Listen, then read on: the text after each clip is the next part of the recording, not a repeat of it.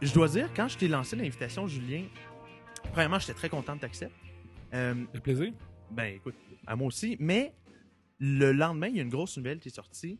Euh, en fait, tu as annoncé que tu quittais le journal des, euh, euh, le journal des affaires pour aller chez, chez, chez First Capital. hein. Oui. C'est, bien ça. Puis ma première réaction, très égoïste, ça a été de la déception. Première des choses, parce que euh, parce que j'aimais bien te lire, puis je trouve que je trouve que, les top- je trouve que les topos que tu fais sont intéressants, mais aussi parce qu'une des questions que, j'ai envie, que, que j'avais envie de te poser, c'était quand est-ce que tu vas te lancer finalement? Alors, euh, euh, euh, euh, pour commencer l'émission aujourd'hui, explique-nous un petit peu euh, ce qui s'est passé, puis comment, euh, comment en fait, euh, ben, en, en tout cas, l'histoire derrière ton, ton, ton, ton départ du Journal des Affaires vers First, vers First Capital. Mais je dirais, en fait, euh, j'ai toujours. euh, ça fait 10 ans que je fais du journalisme, Mhm. mais euh, j'ai déjà une maison d'édition, donc j'ai déjà goûté, j'ai déjà eu la saveur de ce que c'est d'être un entrepreneur puis de pouvoir prendre des décisions en une seconde sans consulter personne. C'est quelque chose qui nous suit. Puis, tu sais, j'écris sur des entrepreneurs, puis je suis- pas le seul. En fait, une fois qu'on a goûté à ça, c'est difficile de revenir. Puis les affaires m'a donné un terrain de jeu pendant euh, pratiquement cinq ans euh, où je faisais pas mal ce que je voulais. Mhm. Euh, donc, euh, ça, ça fonctionnait. Puis, ça- en fait, j'ai encore du plaisir. Tu sais, j'ai j'ai écrit, j'ai passé la plupart de ma journée là, Ouais. avant qu'on se rencontre à écrire. Mhm. Euh, donc, j'ai encore du plaisir à le faire. Euh, parce que justement, le journalisme est un endroit où Ouais. on a beaucoup de, de- de Beaucoup liberté. de. Euh, Ouais. mais, mais, y a- mais on a de liberté dans notre travail, c'est-à-dire que je peux parler à qui je veux, je peux organiser mon temps, je peux euh, écrire euh, comme y je a quelque veux. chose de très entrepreneurial finalement, Oui, même, au sein même euh, au sein même d'une organisation sérieuse que le Journal des Affaires, là, par En, en exemple. là. fait, je, Ouais. puis là, je ne veux pas parler contre euh, Ben non, mon évidemment. organisation Oui, parce oui. que euh, c'est une organisation qui m'a donné une chance exceptionnelle, Mhm. mais je dirais que le poste de journaliste en tant que tel Oui. Offre une liberté à quiconque le pratique, peu importe l'entreprise. Euh, c'est pas, je pense pas que c'est euh, l'organisation comme euh, les affaires ou TC Média Ouais, ouais, qui ouais. est comme moins rigide que d'autres. Mais- mais plus. J'ai pas le- travaillé dans beaucoup d'organisations médias. En fait, j'étais pigiste avant, donc j'avais une liberté totale. En- encore plus. Là, donc, mais ma- ce que je pense, c'est que c'est vraiment quand tu es journaliste, tu as, cette liberté-là, nonobstant le- le- Ok. le- l'entreprise. Fait, fait, parle-moi un peu de ton parcours. Moi, je me souviens quand je disais, puis en me préparant un petit peu pour, euh, en, me préparant un petit peu pour aujourd'hui, euh, c'est ça, ben, puis tu l'as mentionné, en fait, tu as une maison d'édition avant. Oui. Euh, en fait, actuellement, présentement, tu as quel âge, là? Euh, 29. 29, OK. Fait, fait t'es quand même assez jeune, puis ça fait 10 ans que tu gravites autour de ce monde-là. En fait, parle-moi un peu de ton histoire. Toi, toi en fait, tu as commencé une maison d'édition à quel âge? J'avais 19 ans. Wow! Puis ça, comment, comment est-ce qu'à l'âge de 19 ans, on décide de passer une maison d'édition? Ben, je trouve que c'est pas original quand je, maintenant je couvre les startups puis je vois des, des, des jeunes de, de, 18, de, Mhm. de 18 ans qui lancent des trucs genre ah, on va trouver une nouvelle source d'énergie euh, Ouais. euh, puis qui font fait que euh, je sais pas je pense que c'est un, un âge où on pense que tout, est, tout est possible fait que Mhm. En fait je, re- je regarde le jeune de 19 ans que j'étais puis je dis Ouais. mon dieu j'étais pas créatif là, je me suis dit ah ben j'aime lire les livres puis je vais faire ce que ce qui existe déjà alors que je vois comme la nouvelle génération Mhm. dit comme ben j'aimerais que telle chose qui n'existe pas existe puis je vais le faire OK. euh, fait je sais pas à, à mon sens euh, C'était- quoi? C'était tout naturel chez toi? Tu t'es juste dit. J'aime lire, tu, tu, tu lisais quel genre de livre, toi, à l'époque? Euh, à cet âge-là, en fait, j'ai pas fait. les- Je lisais beaucoup de littérature. J'ai fait une maison d'édition qui publiait pas de littérature. Euh, mais je lisais aussi. J'aimais les. J'ai toujours aimé les livres comme euh, les biographies. Donc j'en Ok. lisais. Mais euh, c'était plus une décision en me disant comment découvrir le prochain Marcel Proust? OK. Je j'avais pas de réponse à cette question-là. Euh, puis d'ailleurs, j'ai pas lu de manuscrit. OK. Euh, donc, donc, il y a, l'idée comment le découvrir, mais aussi est-ce que Marcel Proust m'aurait envoyé euh, Son script. son, son- son manuscrit. Ouais. Euh, en- ensuite, il l'avait en- envoyé au frère Goncourt, je pense qu'il l'avait, refusé. Mais, mais je pense qu'il m'aurait pas envoyé. En fait, il en existe plein de maisons d'édition établies. Puis, Ouais. L'idée, je me suis dit, si je veux euh, m'établir comme maison d'édition, il va falloir Mm-hmm. que je fasse des documents, soit des biographies ou des, des- des livres, des essais qui Ouais. portent sur des sujets qui intéressent les gens. Et en faisant ça, euh, je vais pouvoir euh, prendre ma place euh, sur le marché. Puis en fait, je, je, suis un autodidacte, donc pour moi, euh, produire des livres qui contiennent euh, une connaissance donnée, je trouvais ça super important parce que moi-même, j'en consommais beaucoup. Mais je te dirais, à 19 ans, c'est ça, je, lisais beaucoup littérature française. Puis là, puis, là, puis là, toi, tu avais envie de participer finalement à ce monde-là. Puis là, puis, la, puis la transition pardon, entre, entre finalement la création de cette maison d'édition-là, en fait, au journalisme. Tu mentionnais pendant une certaine période, en tout cas dans, dans, un de tes articles, si je ne me trompe pas, que tu avais regretté pendant une certaine période, par exemple, de ne pas être à l'université. Puis, euh, donc, donc, comment est-ce que cette transition-là, finalement, maison d'édition, ça a duré combien de temps? Est-ce que c'est encore ouvert aujourd'hui? Qu'est-ce qui s'est passé? Non, je pense que je, ben, je sais que j'ai vendu, mais je pense que c'est en 2010. OK. Euh, c'est l'année où je suis pas sûr, là, mais euh, 2010, 2011, quelque chose comme ça. Euh, donc, euh, puis j'ai pas, malheureusement, là, je suis pas indépendant de fortune. Mhm. je, suis très, très heureux d'avoir pu la vendre. En fait, l'idée c'était surtout de les auteurs se retrouvent pas mhm. avec une maison d'édition qui n'existe plus, puis aucun contrôle sur leur fonds. Donc, l'idée, pour moi, c'est une super belle euh, je suis très mhm. content de l'avoir vendu, là, mais disons que ce n'est pas, pas, une grande réussite financière, mais je pense que c'est un, accomplissement quand même. J'ai mhm. fait des, des, des, des, beaux livres euh, euh, durant cette période-là, puis peut-être des. Non, non, puis des beaux projets aussi, j'imagine, mais ouais, puis, puis des trucs qui te passionnaient. Puis donc, puis donc ton, ta, ta, transition vers le journalisme, puis le journalisme plus axé en technologie, parce que ben, tu, tu, disais que tu ne trouvais pas original, mais je veux dire, partir d'une maison d'édition à 19 ans, au milieu des années 2000, euh, c'est quand même original, c'est quand même iconoclaste en soi.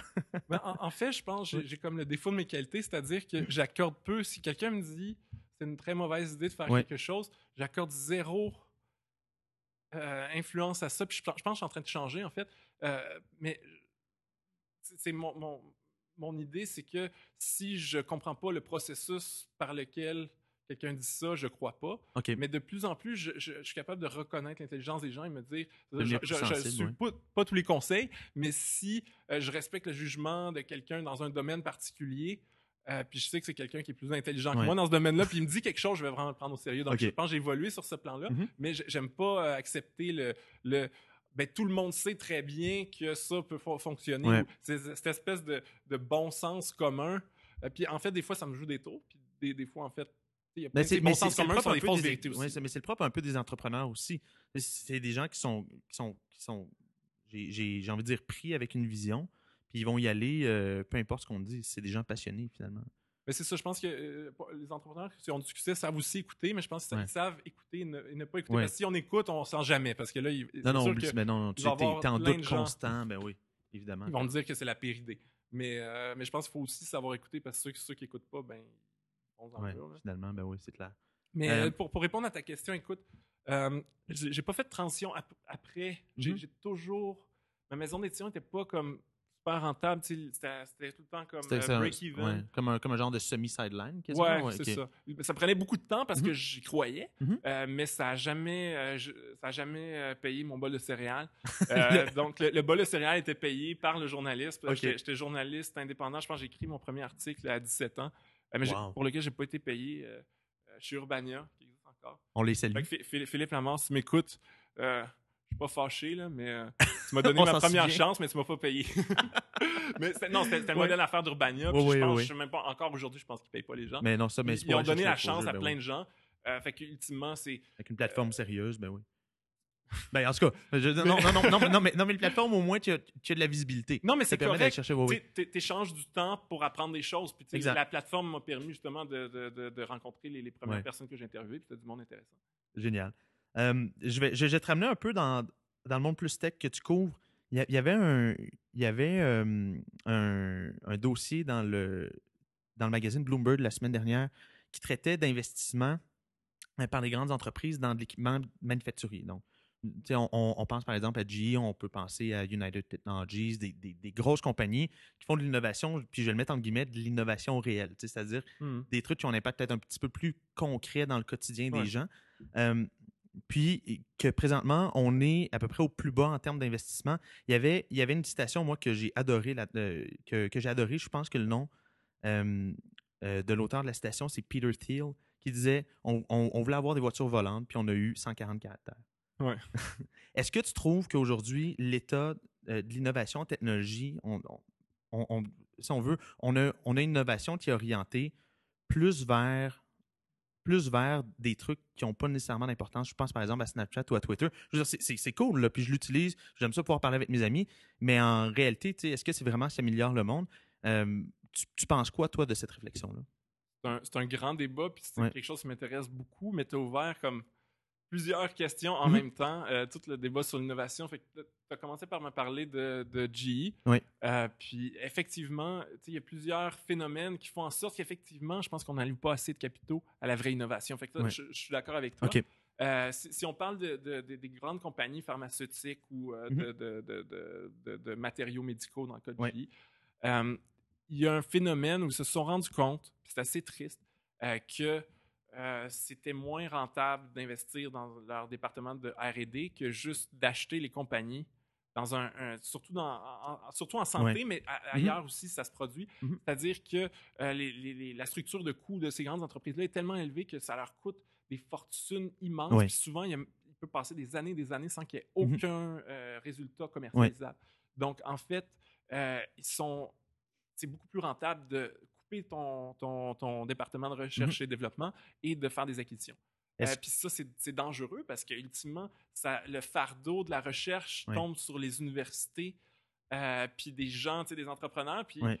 ben, si ça marche, euh, tu- vas, tu vas vendre parce que justement, c'est tellement Ben difficile oui, de mais ben commercialiser oui. dans ces mondes-là particuliers que tous tes sacrifices vont juste te rendre au moment où, où tu vends. Parce que euh, la barrière à l'entrée pour se mettre à vendre à des hôpitaux est tellement énorme que euh, c'est. Ben oui, non, non, c'est- pour, pour rentabiliser, euh, pour rentabiliser effectivement ce, ce genre de truc-là. Est-ce que, d'après toi, ça est-ce que ça pourrait découler plutôt de l'espèce de, de désir de, de, de toujours vouloir satisfaire les actionnaires à chaque, à chaque, euh, à chaque trimestre, montrer que la compagnie est rentable? Parce que des investissements, comme tu disais, en recherche et développement, c'est peut-être pas tangible maintenant, mais moi, je pense à un cas qui a été beaucoup plus, euh, qui a, qui a été beaucoup euh, euh, discuté. Je, je lis Bloomberg, fait que je vais, je vais encore les Mhm. citer. Mais euh, euh, il parlait entre autres de Pratt Whitney qui ont, qui ont développé un nouveau moteur où est-ce que, en tout cas, pour faire ça simple, euh, les, les pales de moteur roulent plus lentement que le moteur, ce qui permet une efficience d'à peu près 20-30 de plus au niveau de l'essence. Mais ça a pris 30 ans à développer, puis ça a coûté 15 milliards à faire. Oh, mon Dieu. Donc, mais, mais, ils ont, mais ils ont pris le pari au début des années 80 de le faire pour commencer à développer tranquillement le projet.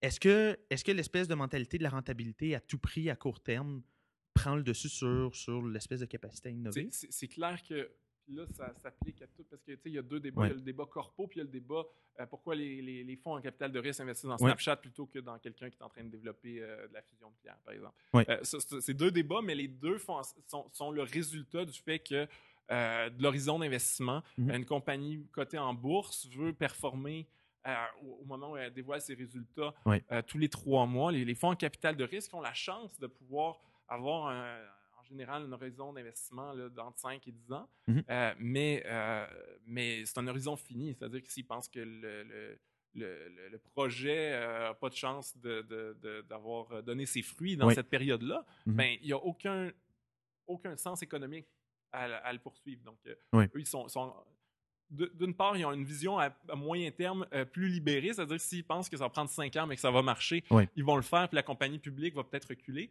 Mais d'autre part, si euh, une compagnie publique pourrait faire un bet, un peu comme Amazon, par exemple, qui réussit à convaincre ses investisseurs de jamais faire de profit en disant que ça va payer dans 10 ans. Oui. Donc, il y a, il y a un- le marché boursier tend à, à- à pas forcer les gens à penser à court terme. Il y a toujours moyen, dans certains cas qui sont souvent l'exception, de, de convaincre les investisseurs de faire des bets à très long terme. Twitter, par exemple?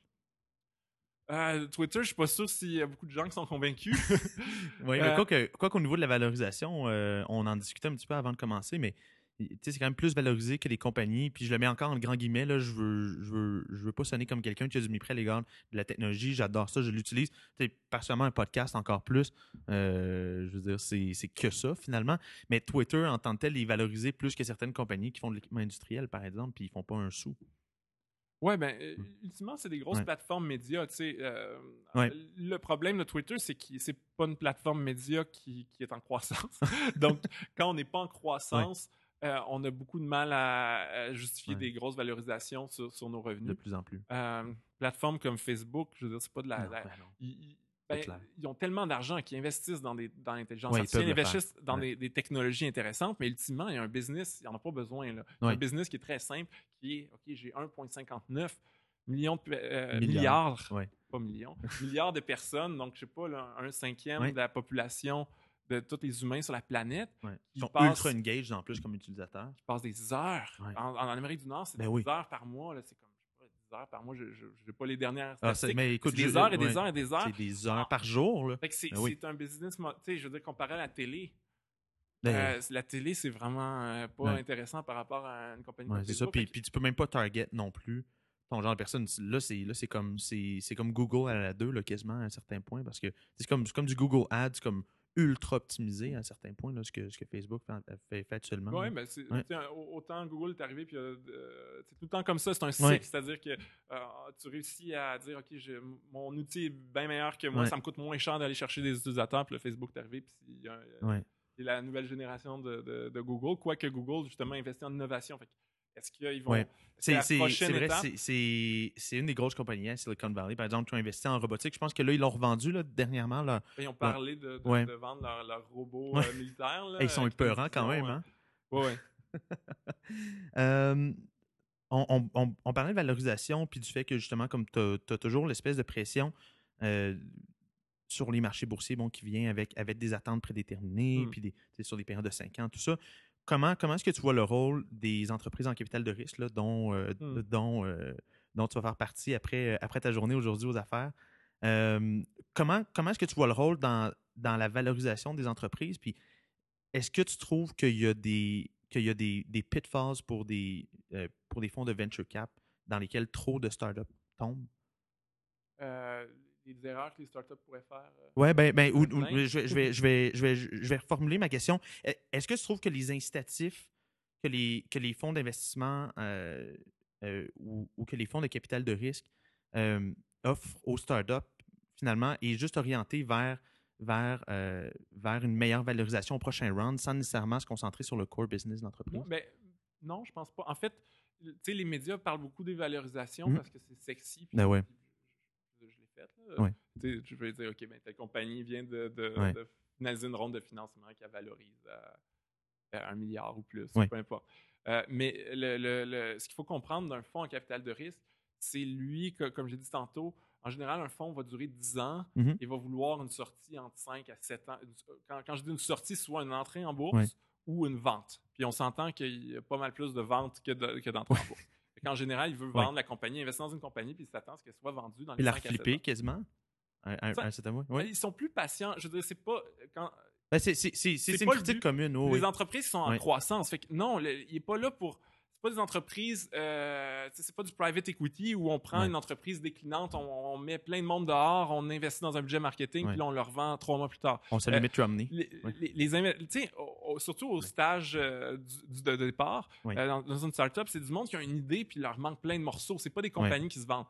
C'est impossible. On peut pas les flipper, mais oui, flipper dans les 5 à 7 ans. Puis oui, il y a des. Mais tu sais, le plus tôt que, que, que j'ai vu, Mhm. que- c'est euh, un gars qui s'appelle Greg Eisenberg, qui est un Montréalais. Mhm. Puis, euh, il, a, il a vendu sa compagnie 18 mois après l'avoir fondée. Wow.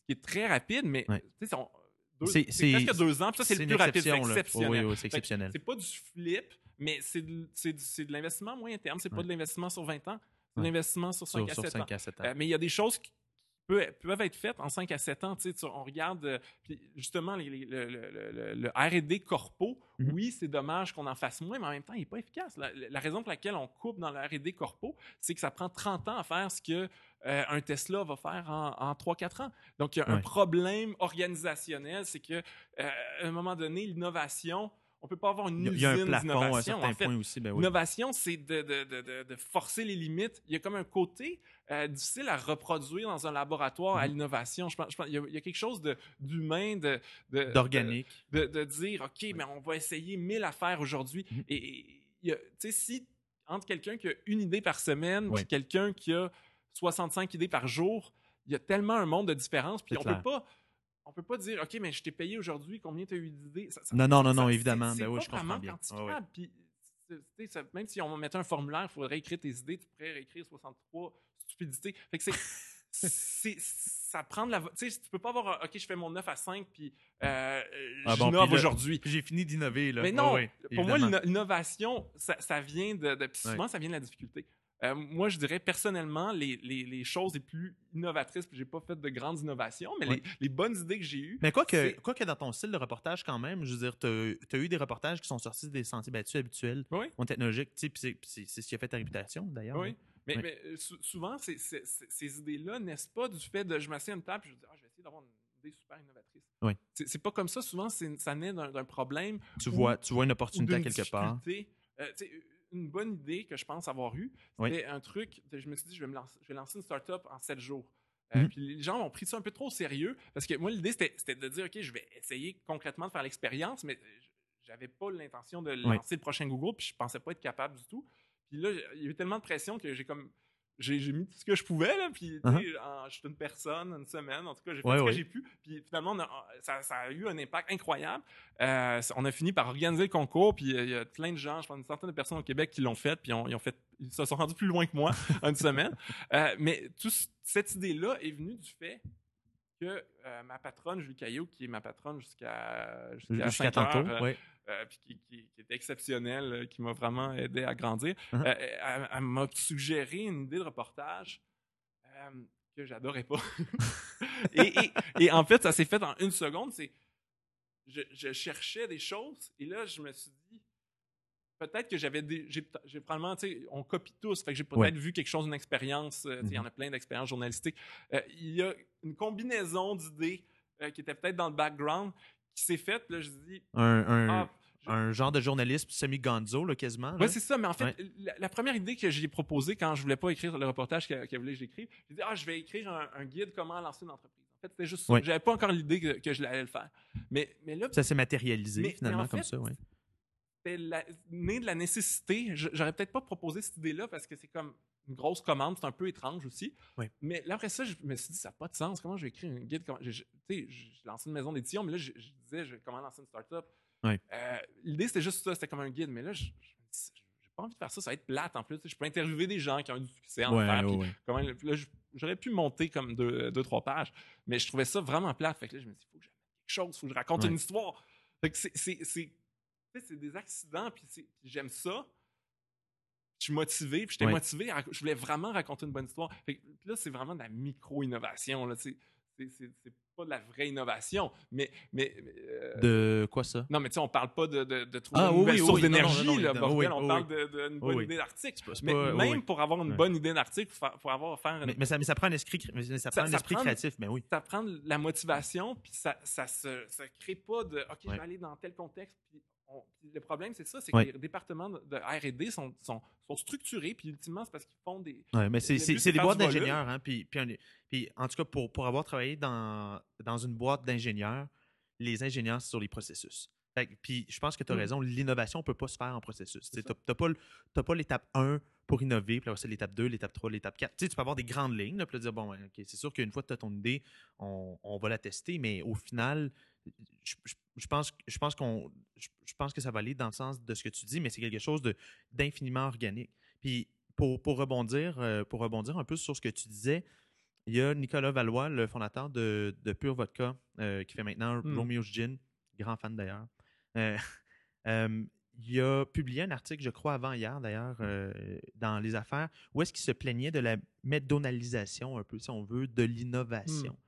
Comment, toi, toi, ta réaction à cet article-là, en fait, en fait, ce qu'il disait, dans le fond, dans l'article, pour ceux qui ne l'ont pas lu, c'était que euh, finalement, l'innovation euh, puis l'entrepreneuriat, ben, ils s'entraînent de suivre, à- à- par exemple, à, à travers là, des boîtes, euh, à travers des accélérateurs. Je pense par exemple au Y en Mm. Californie, qui est le plus connu, ou encore euh, même ici à Montréal, euh, à Founder Fuel, qui ont tendance à, à- à suivre un modèle, euh, à suivre un modèle prédéterminé avec, avec Oui. des steps.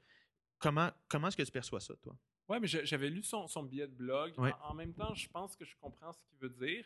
Euh, mais je, je- en fait, il y a plein de méthodes. Si quelqu'un a découvert un moyen Ouais.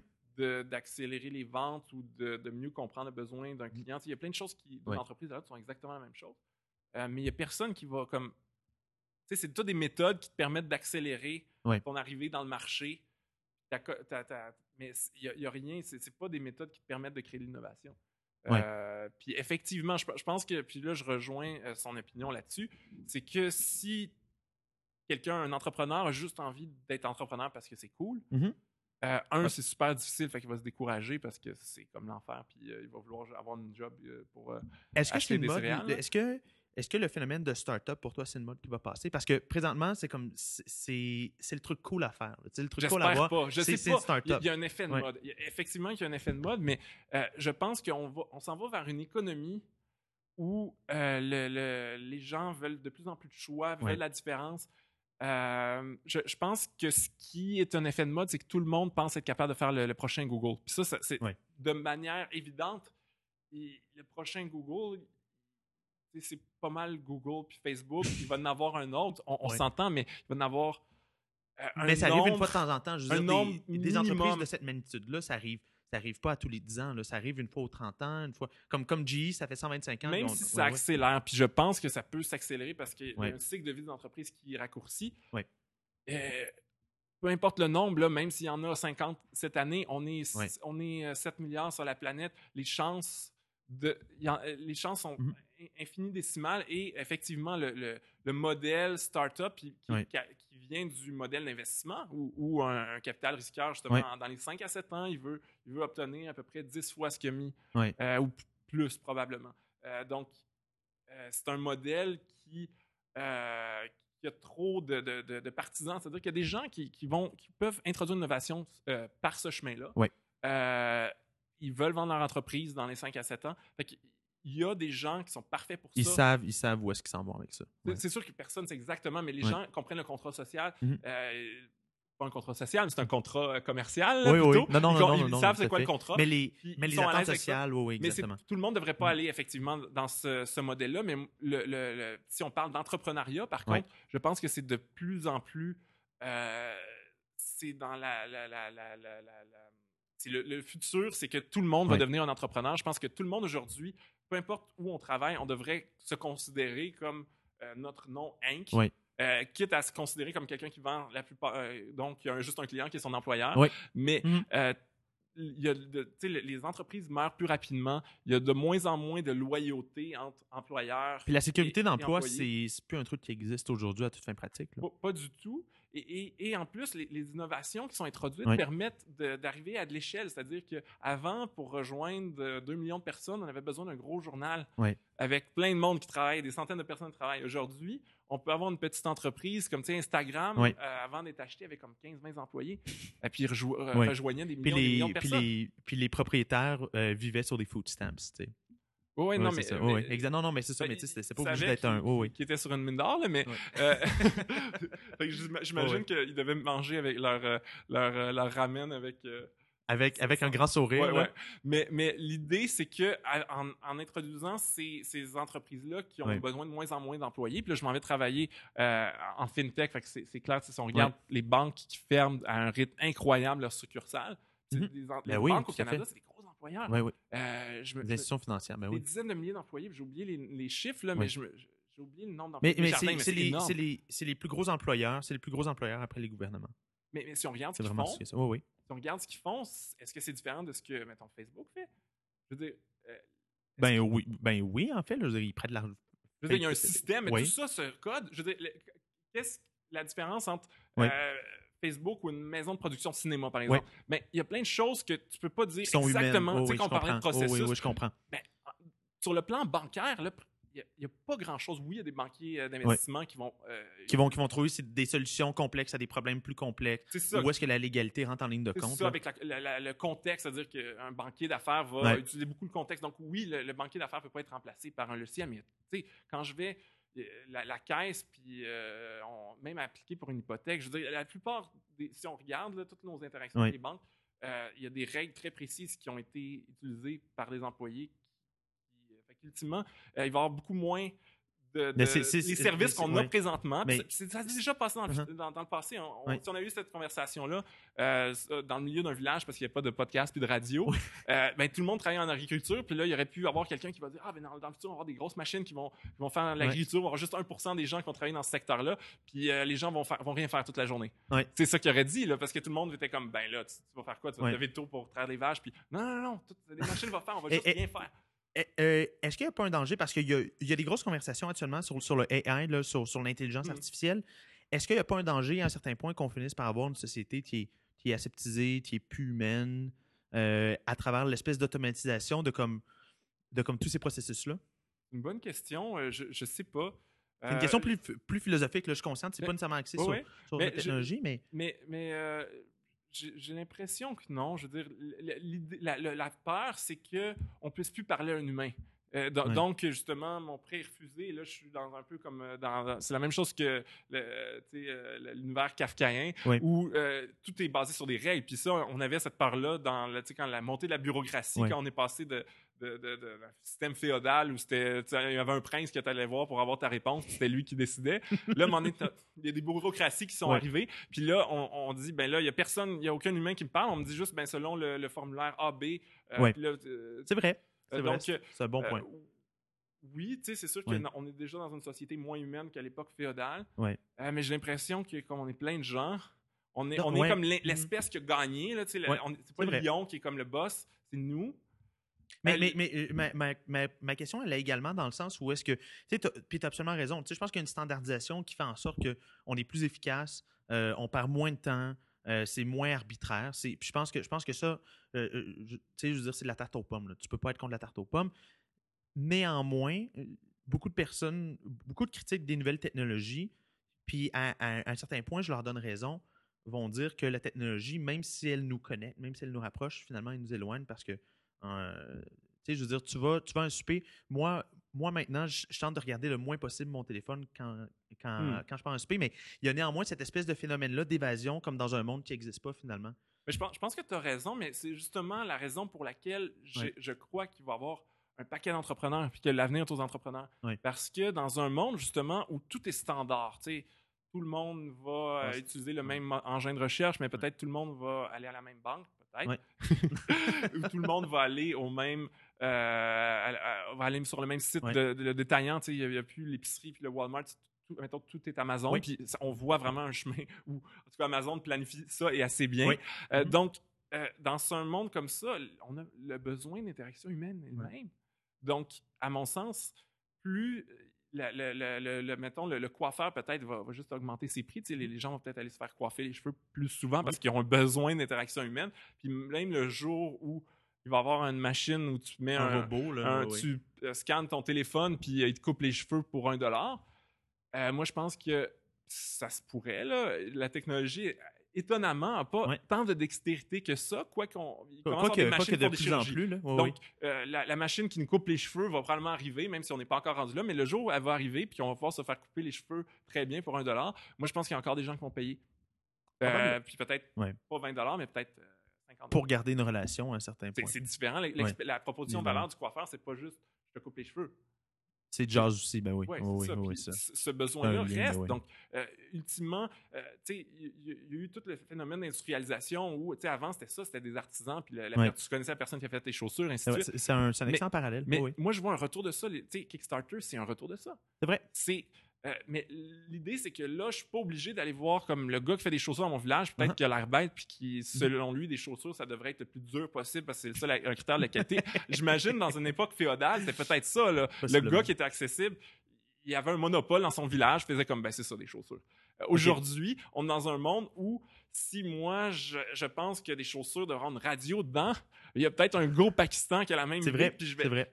Là, tu sais, je dis, je parle des Non, gadgets. non, mais non, non, non, Mais non, mais t'as y raison, c'est- la beauté.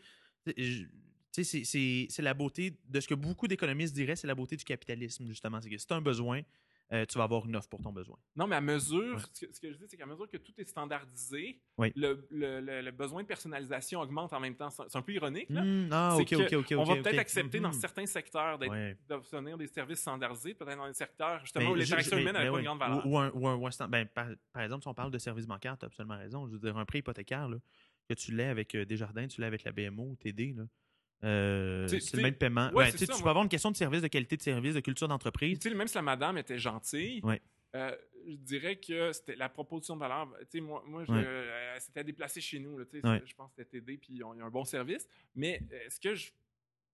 C'était pas désagréable, c'était pas comme aller chez le dentiste, mais c'était pas non plus comme, hey, j'ai envie d'avoir. J'ai besoin de ce contact humain-là, Ouais. même si c'était gentil, ultimement. Mais, mais, la mais- coiffeuse, ouais. elle m'offre ouais. peut-être plus parce que là, c'est comme, ah, ben, tu sais, c'est, euh, c'est samedi, puis j'ai pas grand-chose à Ouais. faire, puis je vais aller me faire couper les cheveux, puis je vais, je vais piquer une petite jasette. Ouais, ouais. Quoique, quoique c'est vrai, puis, puis je te le racontais tantôt, mais tu sais, je travaille dans le domaine des assurances, là, c'est un marché de prix. Mais tu serais surpris quand même de voir l'impact de la Mm. personne derrière. Écoute, je veux dire, tout le monde, tout le monde, tout le monde sur mon plancher, on a tous les mêmes prix pour le même genre de personnes, puis il y a du monde qui vend quatre fois plus que d'autres. Fait, que- Mm. fait fait- fait- ouais, non, tout à fait. Fait, qu'il y a quand même, je pense, ce, ce lien-là, mais, mais, mais je pense que tu as raison. Au fur et à mesure que c'est en train de se standardiser, c'est une réflexion très, très, très intéressante. Je trouve ça, euh, je trouve ça, je trouve ça très intéressant. Ça, ça aurait pu être cool, ça, comme article d'ailleurs. Ben, ben, co- comme les ouais. agents de voyage, ultimement, Ouais. comme personne qui a en, en, C'est en le bas même de 30 service. ans passe par un agent de voyage, mais Mm. bon, il y a des gens qui ont des relations comme Ben oui. super longtemps, puis souvent, c'est gens, gens plus âgés aussi. Oui. Euh, eux, ils restent avec leurs agents de voyage, puis probablement qu'ils vont rester jusqu'à ce que. sais, Il reste encore des agents de voyage. Moi, je suis étonné, je les vois sur la rue, ils ont comme une vitrine. Quoi qu'ils vont chercher un conseil aussi, tu sais. Quoi, qu'ils vont chercher un conseil aussi, parce que trouver des fois de l'information, tu sais, peut-être peut-être pour des gars comme moi puis toi qui sont, qui sont dans la vingtaine, puis on, puis on voit ça aller, ben je veux dire, moi, si j'ai des questions à propos d'un service ou, ou à propos de comment Mhm. fonctionne un truc, ben, moi, je vais sur des forums, tu sais, comme je Google, puis là, ben, Mhm. je m'en vais sur des forums, puis là, souvent, je trouve une réponse à ma question. Non, mais je suis pas en train de dire Ouais. a- ce qu'ils font a zéro valeur. C'est-à-dire que je pense qu'il y a un- une place pour des agents Oui, oui, euh, de, voyage hyper spécialisés qui vont me dire OK, On mais un voyage de trois semaines. toi, t'es comme un fan, t'adores le train.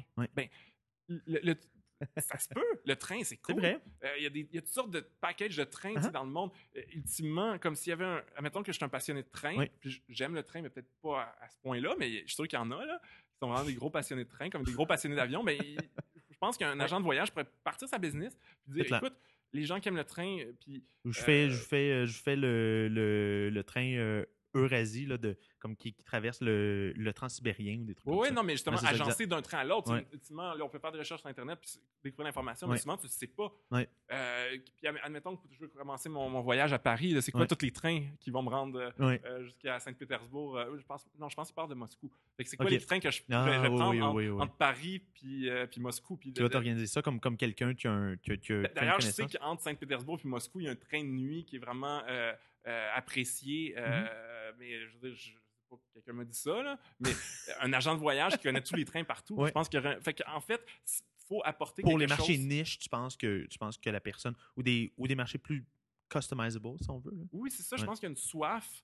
euh, puis, ultimement, la- la- la- la- l'avantage des technologies, c'est qu'on peut automatiser, mais Ouais. ça sert à rien d'automatiser quelque chose pour une niche de cinq- 50 personnes. Tu sais, quand on Mhm. bâtit un- une infrastructure logicielle qui est super efficace comme Amazon, comme Expedia, on le bâtit pour des masses Ouais. de gens. Donc, euh, euh, puis, même à, à partir du moment où on va dire, OK, le logiciel est de plus en plus facile à faire, euh, admettons qu'on peut euh, faire un logiciel pour les, Ouais. les gros amateurs de train, mais il y, a- il y a quand même un passionné de train qui va l'avoir programmé, qui va avoir travaillé avec un programmeur Ouais. pour le faire, ce service-là.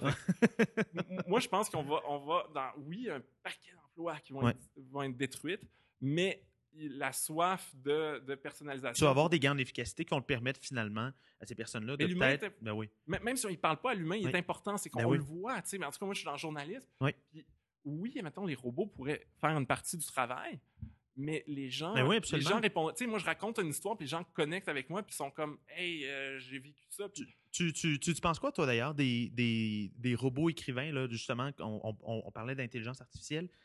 C'est une mode de plus en plus. on n'est pas rendu loin, ouais. mais je- je- on est rendu loin en intelligence artificielle. C'est-à-dire que les Ouais. robots euh, journalistes Ouais. euh, qui existent présentement sont des trucs. On parle pratiquement pas d'intelligence artificielle. On parle de règles du genre euh, mets telle phrase parce que c'est des résultats financiers. Ah, oui, oui, prends le chiffre que tu trouves. c'est un, template, finalement. on parle de, de- de tr- de choses en fait qu'on aurait pu programmer il y a, Ouais. il y a 15 ans. là. Mhm. Euh, donc, mais ça s'en vient parce que la- la- la- tout ce qui est euh, reconnaissance des langages naturels évolue de manière euh, phénoménale. Euh, le deep learning, qui est une approche d'ailleurs dont on est pionnier à Montréal. Ah oui? Oui, Quelle entreprise? ben, en fait, je- en fait, ça commence. Ouais. Je dirais, tu- la question, tu, tu me poses quelle entreprise en fait, Ou, c'est ou- quel qui professeur? plutôt? Là? Oui, oui, gars, un oui, gars qui? oui. s'appelle Yoshua Bengio à l'Université de Montréal, OK. qui est considéré Ah, comme oui, oui, un oui, des oui. trois grands Oui. Manitou académiques Oui. de cette discipline-là. Mhm. Et, et c'est en fait les deux autres ont été recrutés pour des sommes astronomiques, un par Google, un par Facebook. Euh, et, et lui, en fait, j'ai posé la question, j'ai dit ben, et puis il me disait que c'est un des problèmes. Ces étudiants ils sont recrutés par des, des, des géants comme ça, Ouais, ça. euh, avant même d'avoir fini leur, leur diplôme, parce que les entreprises, ils s'en foutent du diplôme, ils veulent l'expertise, Ouais. l'expertise est rare, puis elle vaut une fortune.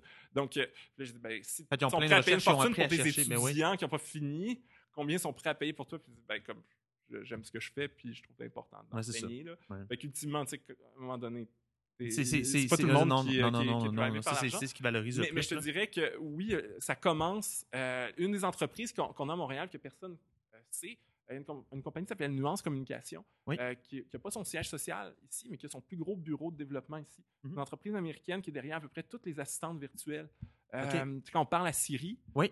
Euh, on parle à Nuance, même s'ils n'ont ont, pas le droit, sur le plan contractuel, de dire que c'est eux qui le font. C'est un Mais- secret de oui. polichinelle en milieu que c'est Nuance qui est derrière Siri. Euh, mais ils font ça pour euh, je- à peu près. En général, quand on parle à un robot, c'est Nuance. Il Oui. existe quelques compétiteurs, mais c'est les plus gros. Et tout ça est fait. à- à- ils ont, je pense, euh, des centaines de personnes à Montréal Wow. qui développent cette technologie-là. Euh, ils font de l'intelligence artificielle. c'est- euh, insoupçonné hein, quand même, hein, mais Montréal est quand même un des endroits où est-ce qu'on retrouve. C'est un des gros hubs d'innovation en Amérique du Nord quand même. Oui. Non, il y a bien Ouais. des choses qui s'en viennent en, en intelligence artificielle. Ça- ça- ça- j'aurais pu écrire Ouais. un article. Ça aurait été l'article que, que- que j'aurais écrit si j'avais une semaine de plus. Euh, une, une question beaucoup d'actualité, puis on va, puis on, euh, on, on- on- on va parler peut-être en termes un peu plus politiques, un petit peu plus concrets. Euh, Il y a beaucoup, beaucoup, beaucoup d'air qui brasse à cause de Uber, pour pas employer un autre terme, avec Théo qui est arrivé en même temps, le Mm. fond bon de, de- d'Alexandre Taillefer qui l'a passé. Comment, comment tu vois, toi, l'arrivée, euh, l'arrivée de Théo dans, dans ce paysage-là, ultra compétitif déjà du, du, du taxi avec Uber, très, très tendu? En, en fait, moi, je vois ça comme un, un pari euh, politique. Mhm. Euh, pas, pas dire que c'est de la politique. Le- le- la réalité, c'est que. Mais il y a un enjeu réglementaire quand même. C'est ça, c'est un enjeu Oui. réglementaire. C'est-à-dire que présentement, Uber devrait pas exister. Euh, je veux dire, moi, je, je pense qu'il devrait exister. J'utilise Oui. Uber. Euh, je, suis un- je suis un gros fan. Euh, ça, Mhm. C'est insensé qu'on dise Ah, ben, on, on émet des permis à une époque où ils valent pas grand-chose, ils valent beaucoup d'argent, puis là, on dit, ben là, ça coûterait des milliards pour se débarrasser de ce système-là. Ah ouais. En fait, il y, a- il y a un gouvernement que, que mes parents ont élu, ou mes grands-parents, je sais pas, Ah, c'est- c'est- écoute- et, et écoute, qui a dans- fait c'était- une mauvaise décision, puis là, on va C'était au, dire... début des, c'était au début des années 70. OK, ben, C'est ça. Ouais, fait que probablement, fait probablement tes grands-parents. ben même. ouais, c'est ça. hein. Ouais, probablement nos grands-parents. Ouais, ouais. Mais donc, qui ont, qui ont pris une décision vraiment stupide. euh, et, et là, on devrait payer Ouais. les conseils. En tout cas, Mais- mais- mais, ça, c'est un débat ouais. politique. Présentement, Ouais. la réalité, c'est que faire du taxi, euh, j'ai pas, le- t'as pas, le- j'ai pas, j'ai pas le droit de dire, mettons, j'ai pas de voiture, mais mettons que j'en avais une. Ouais. J'aurais pas le droit de me- euh, te dire, OK, ben paye-moi 10$ puis je vais te, te reconduire. Ouais. Euh, au. Ça, Ça, serait illégal. Puis, euh, ouais, il y a du monde qui faisait ça à très petite échelle, tu sais, dans... Sur Amigo, tu avais une femme qui s'était faite qui s'était fait arrêter parce qu'elle allait magasiner à Plattsburgh. Il y avait deux femmes. Euh, avait deux autres femmes là, avec Amigo. Puis là, elle, elle avait demandé comme 20$. piastres. Puis Transport Québec avait fait Ouais, ouais, mais là, tu vas faire. euh, Tu sais, on a calculé combien ça devrait te coûter en essence. Puis on a calculé que tu faisais 20$ piastres de profit. Fait que finalement, tu fais ça pour Taxi revenu. Ben oui, puis non, c'est comme taxi légal, puis elle a eu une amende de genre. Tu sais, c'était même pas Uber, là, comme c'était Amigo, puis elle, puis elle a eu une amende de comme 1000 Non, mais l'idée, Oui, oui. derrière la réglementation de taxi, c'est de ne pas avoir. Tu sais, si c'était zéro réglementé, tu aurais quelqu'un, un criminel, qui Oui. là, pourrait avoir comme un- mettre un signe taxi sur sa voiture, puis là, après ça, il pourrait t'attaquer. euh, les, tous les touristes Oui. pourraient se faire estorquer en disant ben ici, ça fonctionne comme ça, puis il faut que tu me donnes 200$, sinon on appelle euh, la police, puis ils vont trouver de la drogue dans tes. Ben oui, mais non, mais c'est pas ça- comme ça que ça marche. Ben oui. Non, mais ça peut arriver. Si, Oui, oui. Si il y avait mais le truc c'est que ils ont a- depuis que les gens ont des téléphones dans les poches il y a comme un système où en fait c'est moins risqué parce que comme non seulement il y a des enquêtes de crédit des Oui. enquêtes de savoir qui n'ont pas de dossier là, ce qu'ils faisaient pas dans l'industrie du taxi Ce avant que, ce Uber se mette à que- faire c'est ce que le taxi a commencé à faire à cause d'Uber. Ouais, tout à fait. Ouais. Mais, mais et non seulement ça, mais en plus, la technologie fait en sorte que si tu fais un crime, je veux dire, t'as un GPS, t'as le GPS de deux personnes. C'est-à-dire que même si lui, sais pour faire son crime, il lancerait son téléphone par la... Il pourrait aller le chercher en temps réel parce que le client aurait... Qu'il faudrait qu'il lance deux téléphones pour... Je veux dire, c'est beaucoup moins risqué. Moi, j'ai bien moins peur de me faire Moi attaquer. Ben J'ai jamais eu peur de me faire attaquer dans un taxi, là, mais admettons que j'étais peureux, j'aurais plus peur Ben, dans un taxi non, mais, non, mais, traditionnel. non, mais, non, mais regarde, c'est même pas une question d'être peureux. Euh, pense mais la- par exemple aux femmes qui prennent, qui prennent un taxi à 3 h du matin. Hmm. Qui sortent, qui sortent d'un bar puis qui sont un peu saouls. Mais comme s'il arrive quelque chose, là, je veux dire, comme tu as eu des cas d'agression sexuelle de chauffeurs de Hmm. taxi, ben, comme tu n'as pas d'identité, tu n'as pas de numéro de plaque, tu n'as pas rien. Avec Uber, au moins. Non, mais ils ont leur. tu peux prendre la photo de leur, de leur plaque. Mais l'idée, Ouais. c'est pas de dire que les. Ouais. Je pense pas que les chauffeurs de taxi traditionnels sont dangereux. Non, L'idée, non, c'est non, de dire non, que la, tout Ils ont amélioré le la système. raison de sa de cette réglementation-là Mhm. n'existe plus. Fait que la raison pour dire que euh, Uber est illégal n'existe plus. Puis pour revenir à ta question auquel j'ai pas répondu, J'étais- Euh, oui, sur le point de te la reposer. Théo, Théo, à travers tout ça, tu vois ça comment? ben, en fait, c'est ça. C'est un, pari politique que la loi va être appliquée. C'est-à-dire euh, Uber, techniquement, c'est illégal. Mhm. Euh, même si moralement, il y a plein de gens qui les supportent. Donc, euh, si la loi est respectée, ben, ils vont, vont se retrouver à être vraiment compétitifs. C'est-à-dire que eux, contrairement à, euh, aux autres compagnies de taxi qui Ouais. ont des, aussi des applications mobiles, Taxi Diamond est un, oui, compétiteur quand même assez avancés euh, Oui. qui, ont, qui ont fait leur devoir. Euh, mais l'idée, c'est que la manière que la réglementation fonctionne ici, c'est quand même tous des, des chauffeurs qui sont indépendants, qui Ouais. travaillent pour, euh, ou qui travaillent pour d'autres propriétaires. Mais donc, il n'y a pas. euh, moi, j'ai pris Théo, puis tu un beau service à la clientèle. Donc, en fait, l'idée, c'est de dire comment on brand. ferait pour. Oui, si c'est reconnaissable, oui. Non, mais c'est des employés, Ouais. en, Mhm. fait, puis ils, ont- ils sont recrutés pour être des gens qui sont, parlables. Donc, l'idée d'Alexandre Terrefer, c'est comment on fait pour régler le- le- l'industrie du taxi en utilisant la voie légale. Puis, en même temps, il y a eu un. euh, en fait, les compagnies de taxi qui emploient les, les- les chauffeurs, comme il en existe à New York, étaient illégales ici. Oui. Donc, euh, pour, le, pour Alexandre pratiquement, euh, il y a une- une- une- une- un assouplissement de la réglementation pour un projet pilote qui est, clair. euh, dont il a profité. Si, si Euh, la et- réglementation. Oui, mais oui, oui, vas-y, pardon, poursuis. Mais, mais je, vois ça vraiment d'un bon oeil, c'est-à-dire, mais, mais c'est ça, moi j'ai mis des doutes, c'est-à-dire que c'est ça, si, si effectivement ils réussissent à. Je sais pas, ils se mettent à arrêter les gens, ils Ouais. passer une loi puis les mettre en prison. Mais, mais, mais tu Euh, les gens tantôt- d'Uber, ça va disparaître et là, il va se retrouver à avoir un système qui est mieux Ouais. que les autres et, et il va économiser de l'argent. L'idée aussi, c'est de la voiture électrique. Euh, puis ça fait moins de bruit, il y a le. Wi-Fi, c'est le Moins fun. de pollution, oui, tout à fait. Mais euh, tu parlais tantôt d'une réglementation dépassée. Tu n'as pas l'impression que Théo, par exemple, euh, a tendance à perpétuer cette relation, des, pardon, cette réglementation dépassée là? Ben, ultimement, c'est. C'est- Parce oui, que, pa- pa- parce que, parce que leur pari présentement, c'est que la réglementation ne changera pas. Oui. Donc là, puis c'est ce qu'ils souhaitent d'ailleurs également, Non, ils souhaitent la changer, mais ils souhaitent la changer à leur avantage. Mais tu sais, je- mais, mais ouais, non, ils mais souhaitent la changer, oui, oui. pas à au désavantage d'Uber. On- Oui. euh, je, je veux dire, ils, ils- ils fonctionnent selon les règles du jeu, tu sais, fait que c'est, Ah oui. pour moi, c'est tout à fait légitime. Euh, effectivement, ils veulent, tu sais, je dis, je dis pas que ils veulent juste la changer à leur avantage, mais c'est sûr qu'ils veulent surtout, je dirais, le plus gros play, c'est pas tant le changement de Ouais. la réglementation que de faire en sorte que euh, Uber euh, ré- euh, disparaisse. Mhm. et, et ensuite, eux, euh, ils voudraient aussi, c'est une chose qu'Alexandre Taillefer m'a dit, il aimerait ça pouvoir baisser les prix. ce qui serait positif pour le consommateur. Donc, en fait, je pense qu'il n'est pas du côté du statu quo. Ouais. moi, j'ai mis des doutes sur son projet, mais Alexandre Taillefer, c'est je- c'est pas le gars qui est du côté du, tact- du statu quo qui veut rien Non, changer non. puis qui veut Non, juste non. fa- faire de Non, l'argent sur. euh, il, il veut améliorer. euh, c'est une, une amélioration qu'il introduit. Il aimerait ça qu'il puisse moduler, euh, moduler les prix, euh, mais il n'est pas un partisan de la déréglementation à, à la Uber X, de sorte que euh, il voudrait comme une. un- Sauf, sauf- que, sauf- cette réglementation-là, ou plutôt cette déréglementation-là se fait, et il va, il, il va dans une position difficile quand même, non? E- Effectivement, moi, je Parce pense que- que, ça va être difficile. de- Parce que, parce que là, on va voir Express- Lyft aussi qui va arriver. On va en voir d'autres après ça qui vont arriver, là, qui existent déjà aux États-Unis Hmm. actuellement, non? Oui, effectivement, si, si euh, faudra voir. Ultimement, il y a un avantage au niveau des coûts de- d'opération Ouais. parce que ces voitures sont électriques. Euh, et et, tu sais, on, on a vu avec l'introduction de, de, de, de- de la nouvelle euh, la voiture Tesla, Tesla qui- 3 qui a- aujourd'hui, Te- Tesla Model 3 On aujourd'hui. est le oui, oui. 1er avril, c'est pour ça Ouais. que j'ai, en, On- par- en on- le disant, j'ai on- pas. On, garde, on, on se garde une ça gêne, fait longtemps qu'il parle de Ouais. ce modèle-là, fait qu'il va finir par venir, puis je sais qu'on pourra pas l'acheter demain matin, là. Mais Il parle quoi d'un an et demi à peu près, je pense, de délai, un truc du genre. Euh, quand, quand c'est, ouais, Tesla qui parle, on sait que ça va arriver un jour, mais Oui. ça peut prendre du temps. Mais l'idée, c'est qu'il y a une amélioration. Fait que si euh, on peut acheter les batteries durent plus longtemps, euh, l'avantage qui existe Mhm. pour l'instant, puis qui est un peu, euh, tu sais, plus le prix de l'essence est élevé en plus, plus Ouais. son projet est génial, euh, puis plus il baisse, ben moins son avantage Ouais. est gros. Euh, mais effectivement, si les- les- la technologie de batterie s'améliore, son avantage va, va- Ouais. va augmenter. Moi, je pense que c'est un, pari courageux. Puis ça prendrait. Tu sais, Si tous les entrepreneurs étaient.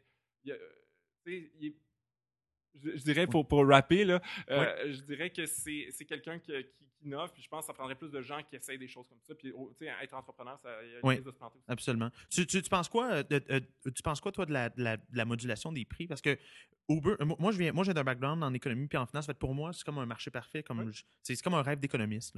Oui. Euh, tu penses quoi, toi, de cette modulation? Moi, je me souviens, Alexandre Taillefer parlait d'arrogance. Est-ce que tu penses que c'est également de l'arrogance, cette modulation-là des prix en fonction de l'offre et de la demande? Euh, ben, personnellement, non. C'est-à-dire que euh, puis effectivement, je pense que les gens qui n'ont pas étudié l'économie euh, Ouais. voient ça comme ah, euh, c'est des gens qui profitent d'une situation en empirant les choses. Mais en fait, euh, quelqu'un qui a lu, je sais pas, le- The Wealth of Nation de Adam Smith, c'est que les, les Une belle référence d'ailleurs. non, non, non, mais c'est oui. le principe de base. Non, non, tout à fait. euh, Mais- euh, mettons oui, que quelqu'un achète, fait de la spéculation, achète des, des, des grains, des, des, Oui. mettons des céréales, quand les, les, les prix sont élevés. Mhm. Pourquoi les prix sont élevés? Parce qu'il y a eu des récoltes moins élevées cette année-là. Exact. Et en achetant ces céréales-là, plus cher, il augmente le prix et il Oui. pro- propage le signal dans le pays en disant Hey, il faut, faut faire attention aux céréales, gaspillez Ouais. pas les céréales parce que les céréales Exact. coûtent une fortune. Et là, quand il n'y a plus de céréales, ben lui, il revend le double, il fait de l'argent, puis là, tout le monde dit c'est un méchant. Mais en fait, s'il n'avait pas été là pour acheter les céréales, augmenter le prix des céréales, puis revendre ces céréales à prix cher quand, quand il n'y en avait mais- plus, tout le monde serait mort de faim. Et c'est arrivé souvent. Puis, ça, puis un. Un, un, puis deuxième des choses aussi, ça permet aux gens qui valorisent le service le plus d'en profiter aussi. tu sais. Oui, Fait, euh, fait, fait, fait, fait qu'il y a aussi ça d'une espèce de répartition du marché. Je pense que Uber avait fait l'expérience de ne pas faire de surge dans certaines situations. Puis il y avait comme un taux de complétion de, de, de course comme de l'ordre de 15-20 tu sais. Fait, que- Mm. fait, fait, le marché envoie des signaux aussi. Moi, je suis, moi, je suis complètement avec toi. Euh, sur- effectivement, mettons que Ouais. j'ai. Euh, on s'en va à notre une entrevue. Mettons, je, je- je rencontre le PDG de Google, Mhm. OK, aujourd'hui, et il y a un surge de 7 fois sur UberX. Ouais. Ben, le fait que c'est 7 fois, ça veut dire que ça veut dire qu'il y a un gros événement, Ouais. peut-être une conférence en même temps, ici. Et euh, s'il n'y avait pas eu de surge, ça veut dire que j'aurais attendu 30 minutes. Ouais. Mon taxi. Fait que j'aurais manqué mon, mon, mon entrevue. Là, écoute, ça va me faire plaisir si j'aimerais. Tu sais, je peux, je Ouais. peux interviewer le, le- le- le- le- le Tu dis- PDG ou les fondateurs de Alphabet maintenant, là. Je vais le payer le 250 là, tu sais, c'est ça. Mais. Effectivement, donc ultimement, tu sais, puis en plus on est dans un marché de la concurrence, je peux même ça, ça enlève le hasard un peu là, de l'équation à un certain point. Euh, ben écoute, pour, pour, pour la portion question, pour la portion entrevue, ça conclut. Je sais, tantôt avant de commencer, tu disais comme j'ai pas tant d'idées pour un coup de gueule. Euh, si t'as une inspiration, euh, je sais pas si t'as une inspiration euh, soudaine, divine, euh, actuellement pour un truc. euh, pour un truc, tu me parlais des lavabos, je sais pas. Ouais, mais c'est ça, j'ai rien de punché pour toi. Mais je vais te partager mon truc des lavabos comme Vas-y, ça. Au quand même, j'aurais respecté ton format. C'est bon? Ben oui, non, c'est gentil. Ces maudits lavabos-là, on se posait avoir des capteurs de mouvement, puis tu mets tes Mhm. mains en dessous, puis l'eau coule. Mhm. Puis la réalité, je sais, il faudrait savoir qui a conçu ça, puis pourquoi. Il y, a, il y en a à peu près 60% qui sont hors fonction. Oui. Euh, puis tu sais, il y a ça dans les aéroports, mettons Santitune. C'est vrai. Puis là, je passe mes mains.